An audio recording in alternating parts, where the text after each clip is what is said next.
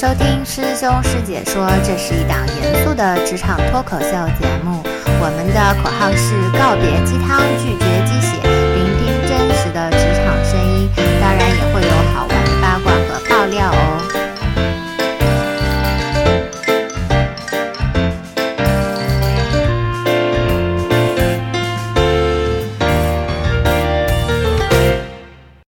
大家好，欢迎收听师兄师姐说新一期的节目。呃，这一期呢，我会努力的纠正我的口音，说一口比较流利的普通话。然后刚刚大家也听到了，我们更新了一个节目的片头和背景音乐。嗯，这都是呃在这个好朋友的帮助之下才能够完成的。啊，今天呢，呃，我想起来之前的节目录了这么多期，好像从来没有请过女嘉宾。然后今天就请到了一位好朋友，嗯，她是一个女的，来给大家打个招呼。嗨，大家好，我是袁周周，我是个女的。一听她的声音就觉得不太一样啊！这个人其实以前是做校园广播电台的，对，我以为大家听到我的声音会觉得说这人并不是女的，你又在骗骗人这样。然后她的声音大家听到非常温婉，然后也非常有磁性。然后这一期我也会努力的朝她这个方向来转变，学习一下他的说话的方说话的这个方式。今天我们要聊到呢是做这个市场方面的工作，嗯，市场推广，呃，现在也被俗称为营营销狗是吧？嗯是是狗吗？还是猫不是不是不是，对我们呃就是人人人，营销人是吗？对，我啊们决定要找回丢失已久的自尊，这样。嗯，所 所以有很多这个在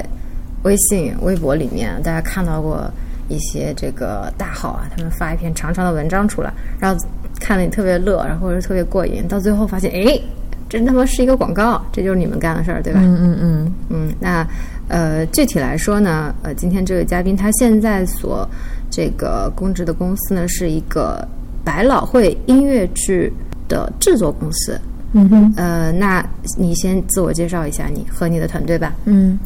嗯，大家好，正式介绍一下，我是袁琪，然后一般江湖上人称肘肘。我现在所供职的一家这家公司呢，叫做七木人生音乐剧。那虽然是刚才就呃小刀有说说这个就是。做百老汇音乐剧嘛，但其实也不仅仅局限在百老汇，主要是，呃，国外的，特别是西方西方世界里面这些经典的音乐剧作品，那我们会把它的版权引进到国内，然后把它做成中文版的演出。那我相信可能会关注这一块的朋友，这几年其实是听过我们一些作品的，比如说像《Q 大道》，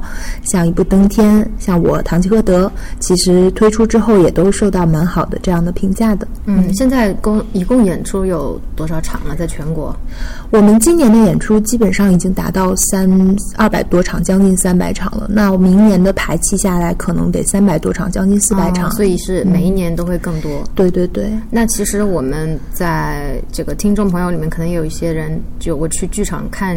看戏剧的经验，比如说在北京有这个国家剧院，对吧？每天都有上演的。它也有它的戏剧专门的这个戏剧院，然后另外更有名的是这个仁仁义的，嗯。呃，也就是首首都剧剧场。对，很多常年呃经典的这个戏剧在上演，但是这些基本上都是话剧，对吧？嗯嗯嗯。大家知道可能有什么《雷雨》，嗯。然后我自己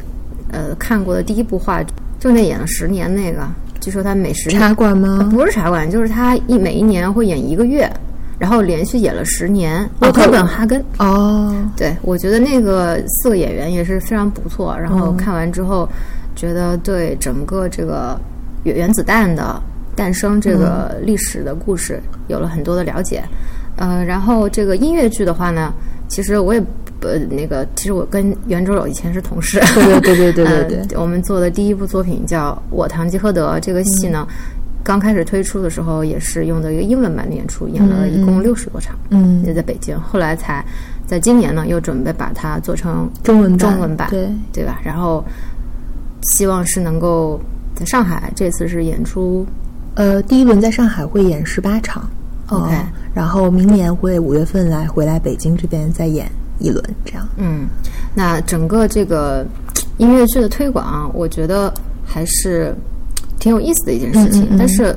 其实我不是很理解啊，你一个这个高材生学法律的么，怎么会去做营销狗呢？不，就是首先我的确是学法律的，但是之所以选择了营销这条路呢，就是因为选法律没有怎么学好，没有上学的时候没怎么好好学习。对，然后其实也不是啦，就是阴差阳错，因为呃，我当时毕业的时候想考研，然后想考你们学校的研究生，但是呢，就不幸没考上。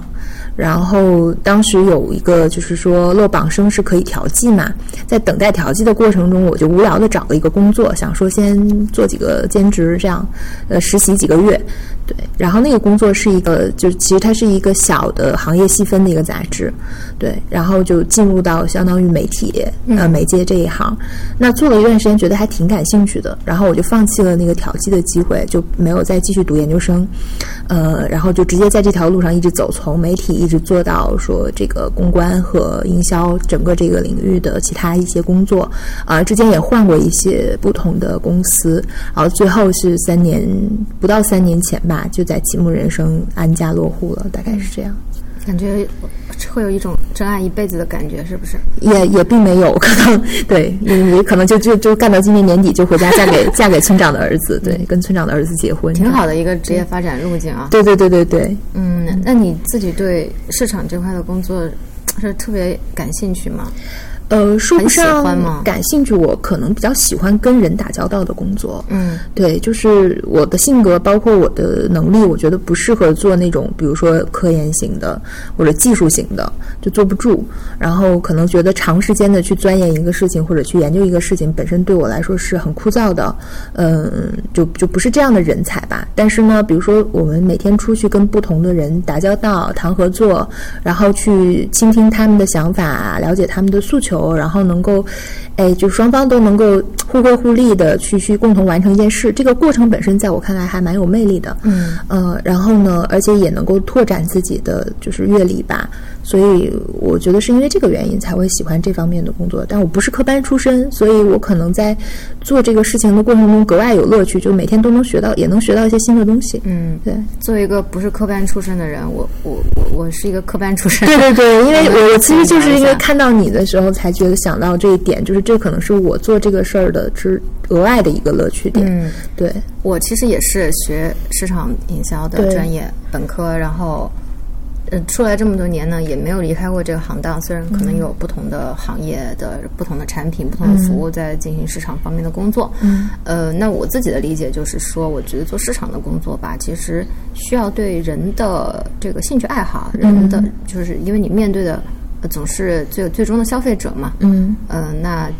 这些人他的喜好，对吧？他们喜欢接受什么样的信息，并且他们喜欢在什么渠道去接受这些信息？我觉得这些。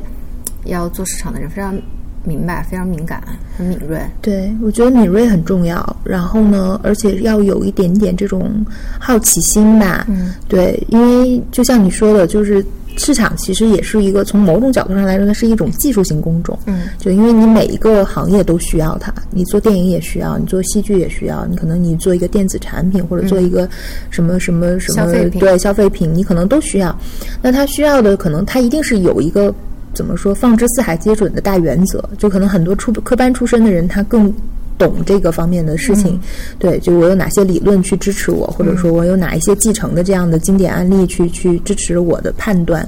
那另一方面，我觉得更重要的就是在实战中，可能是需要。呃，一个人有充分的精力和欲望去了解你现在在推的这个产品本身，嗯，以及他所处的这样的一个大的市场环境。那可能你过了几年不在这个领域做了，你可能又去另一个行业去做了，对，那你可能还要从头再来，再去学习新的产品和新的市场。这个过程是挺好玩的。然后，当然肯定也有一些人，他是在某一个行业就一直终老，这样也也应该有的。但那那可能他无限的在他的那个领域里面去。挖掘，去垂直的去走得更深，反正 anyway 都挺好玩的吧。嗯，就是说，不管你从事什么产品或服务的这个营销推广的工作，它中间有一些核心的脉络是相通的。对对对，相通的，就是卖什么都是卖嘛。我们当年遥想二零零九年毕业的时候，当然现在已经真的是，呃，感觉这个大时代真的已经改变了。我们那时候学市场的人可能。你要去真的一个公司里面做这种 to C 类的营销的工作是最好的。我们觉得黄埔军校嘛，嗯嗯，就是在有校招这么一个事情的公司里面就是保洁嗯啊，然后这是属于第一部落的，对对对嗯，然后他们的市场部呢也在北京、上海都没有，在嗯。他们广州的总部，然后可能每年招的人也非常非常少，就寥寥无几。嗯。啊，这这应该算是一个特别好的机会。嗯，也我觉得这个也是，你看想想宝洁这个大集团下面有这么多的品牌，对。呃飘柔，呃，这个护舒宝，对，还有还有这个佳洁士，对吧？他们有很多这种快消类的产品，但是我们会想象说，这个公司很多的产品，你会对它的每一个品牌的认知很清晰。比如说你说对飘柔，你会觉得是柔顺，对吧？嗯嗯嗯，对吧？然后你说到这个佳洁佳洁士，它它你你想象它传递的品牌信息，经常是有一个什么医生，嗯对吧？然后在广告里面出现，你会非常信任这个产品，你觉得它是质量比较好、很靠谱的，对你牙齿会是健康的。嗯。然后呢，我就现在又在想说，你现在毕业的时候，那是不是这些同学们还会去想要这样去这样的公司里面工作呢？因为现在其实大环境已经。改变了很多很多，大部分的营销的工作可能并不是去创造一支电视广告，嗯对对吧？对对，从那个时候，我们微博开始，对吧？最著名的案例当然是避孕套，嗯嗯，杜蕾斯嘛，对，嗯。对。当时他们做这个做这个营销的时候，就是让一个人他的鞋套上这个杜蕾斯的这个避孕套，然后呃北京大雨嘛，嗯然后就说这个质量又好又不会破，同时还会防水。嗯然后大家又开始这个整个，我觉得市场营销的这个这个趋势已经彻底转换到了社交媒体上面。其实我倒对这个事儿一直抱有一种，也不能说反对，就不是那么完全认同。就所谓现在说营销的渠道或者是说方式上有多么天翻地覆的变化，我觉得更多情况下就只不过是这个战战役还在打，但就是战场换了不同的地方而已。那其实，在这个过程中，你需要的一些基本的要素其实没有变过。你比如说，过去如果我只在电视上去做广告、去做推广，或者说我去，比如说不同的城市，在它当地会立一些广告牌呀、我那种很很传统的手段。那我要赢的话，我肯定是大家都在这儿打广告，或者都在这儿立广告牌。一一方面可能说我有资金上的优优势，我有品牌定位上这种比较清晰的这种能力。第二方面肯定还是我要拼创意嘛，对，拼想法。对，或者说我如何能够精准的戳中我消目标受众的消费者心里面的那个软肋，嗯，对，所以说这个大原则上我觉得没变化，就包括现在的新媒体营销其实也乱战嘛，嗯。就真正有效的内容并不多，就大家可能看很多东西，啊，每天眼花缭乱的看了很多东西，但是未必说这个一定是有效的，而是我觉得现在也有大量的人，就像我这种非科班出身的人，可能涌入到这个营销的这个大的团队伍里面来。嗯那可能很多时候大家都是有样学样，觉得说，哎，别人做了什么，我也要做什么。那这种繁荣，我觉得是个虚假繁荣吧？是，对，现在刷假数据的也很多，对水军对也很多。对，就是你真正因为因为你的营销动作有没有去增加你的品牌的认知度，去提高你产品的销售量，就是其实这些没有。我觉得还是没有成为说一个考核的一个最终的基准吧，就可能现在大家都觉得说谁喊的声大，对谁就赢了。对，这个这个还蛮，我觉得是可能需要一段时间还要去洗牌，就是在新媒体的蓬勃发展的这样的一个过程中，慢慢的就大家会发现，其实无论增加多少个新的渠道和媒体，你最终你要想做好营销，就是那几个大原则不能变。嗯，那是哪几个大原则呢？音乐剧我们就不说大原则吧，我们就说到音乐剧这个品类上面，嗯，你觉得你做的时间其实比我长，对对那你觉得就是这个最重要的原则或方针是什么？嗯，我我还是想讲一下一个，就是刚好你你问这个问题，我想到之前前一段时间我在知乎上面啊有人提问说如何做好音音乐剧、戏剧的推广。嗯对，然后呢，当时我看一下那个问题，也没有什么人在回答，因为真的太小众和冷门了。对，然后那那个时候刚好我有在给投资人那边，就他们说我们有一些不错的营销案例，你能不能总结一下？然后可能他们拿来做一些 PR 的动作。对，然后我说好，那我顺手答一下这个问题吧。然后结果一不小心答的还蛮长的，就举也举了一些我们自己实战中的例子然后。你就火了。对，也不是我不是我火了，就是那个答案被还被蛮多人转嘛，然后就很多可能戏剧业的这个从业大泛戏剧行业的从业人员就都在去转啊，去提问题，很多人私信我问一些具体的这种执行啊什么的，然后我当时的其实最大的感觉是觉得挺伤心的，嗯，因为呢，就是像你刚刚说的，我们有一些大的原则不能变，就其实我做的那些事儿，或者说我们在用的一些策略方针，这些东西你如果放在一个已经很成熟的行业，假定说快消品，像你刚刚说的保洁，或者说现在已经蓬勃发展的互联网，就其实很多手段已经是很常规的手段了。嗯，然后渠道的选择、内容的选择，其实都很常规，它都是有迹可循的，并不是说因为我们这个团队格外的有才华，大家每天灵光一现，都有一些。这什么震古烁今的一 些一些 idea 没有这样的，但是呢，这个行业本身过于古老了。嗯，就戏剧、音乐剧也好，包括泛泛这个舞台来说，还有一些像舞剧啊更小众的这种品类，就是就是就是大家都。玩法都比较原始，嗯，对，就我我找媒体发发通稿，对吧？我去去那个公交车上刷个广告啊什么的。大部分的人他用的手段还像你说的，就是可能我我现在很多学生进入营销的这个这个领域里面，我会觉得已经过时了的东西。但是呢，就是嗯，你你做了一些在别的行业看来很正常的事情，结果在他们的眼里都觉得说，哎，你们是一个突破。这个你从领域上来说，可能在这个领域里是突破，但是你要是放眼整个营销行业来说，这个其实就是非常非常正常的手段，而且可能可能做的还不如很多真的好的玩家好。对我这这个我的理解就是说，你如果在一个在中国音乐剧本身是或者戏剧是一个未从来未被我觉得完全挖掘的市场，就是永远是一个文化呃。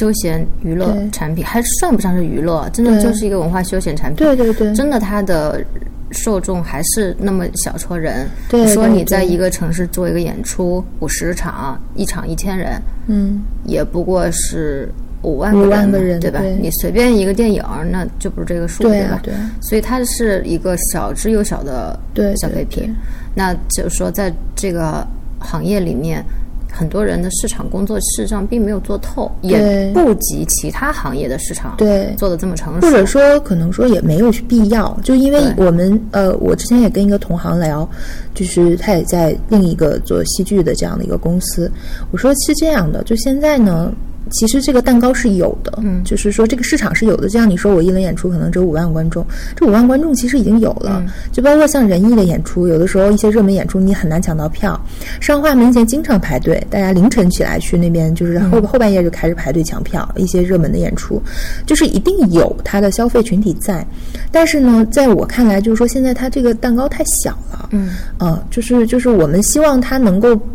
爆发式的，或者不是爆发式，它缓慢的能够增长，变成一个更大的蛋糕，更大的市场。那这个过程中，你就需要做一些非常规的动作，比如说最就是还说回到具体的这个，就你刚刚的问题嘛，就说音乐剧推广到底怎么做？我觉得首先第一步就是要破除迷思。就是这个，我们自己之前其实团队也陷入过这种迷思，就是我们一直在试图教育观众说什么是音乐剧，嗯，但其实我我现在反而是觉得这个你不要总是想要告诉观众你做的是什么，你先让他来看，嗯。嗯，他看完他就知道这是什么了。如果你的作品足够好的情况下，而且我们做的调市场调研的话，这个结果也验证了说，大部分的观众在选择去看一个演出的时候，无论他是呃戏剧还是说音乐剧，他并没有在关心说品类。嗯，对，这个可能在欧美一些比较发达市场，说我严肃严肃戏剧的观众，我很很难去欣赏一个音乐剧啊，因为我觉得可能比较。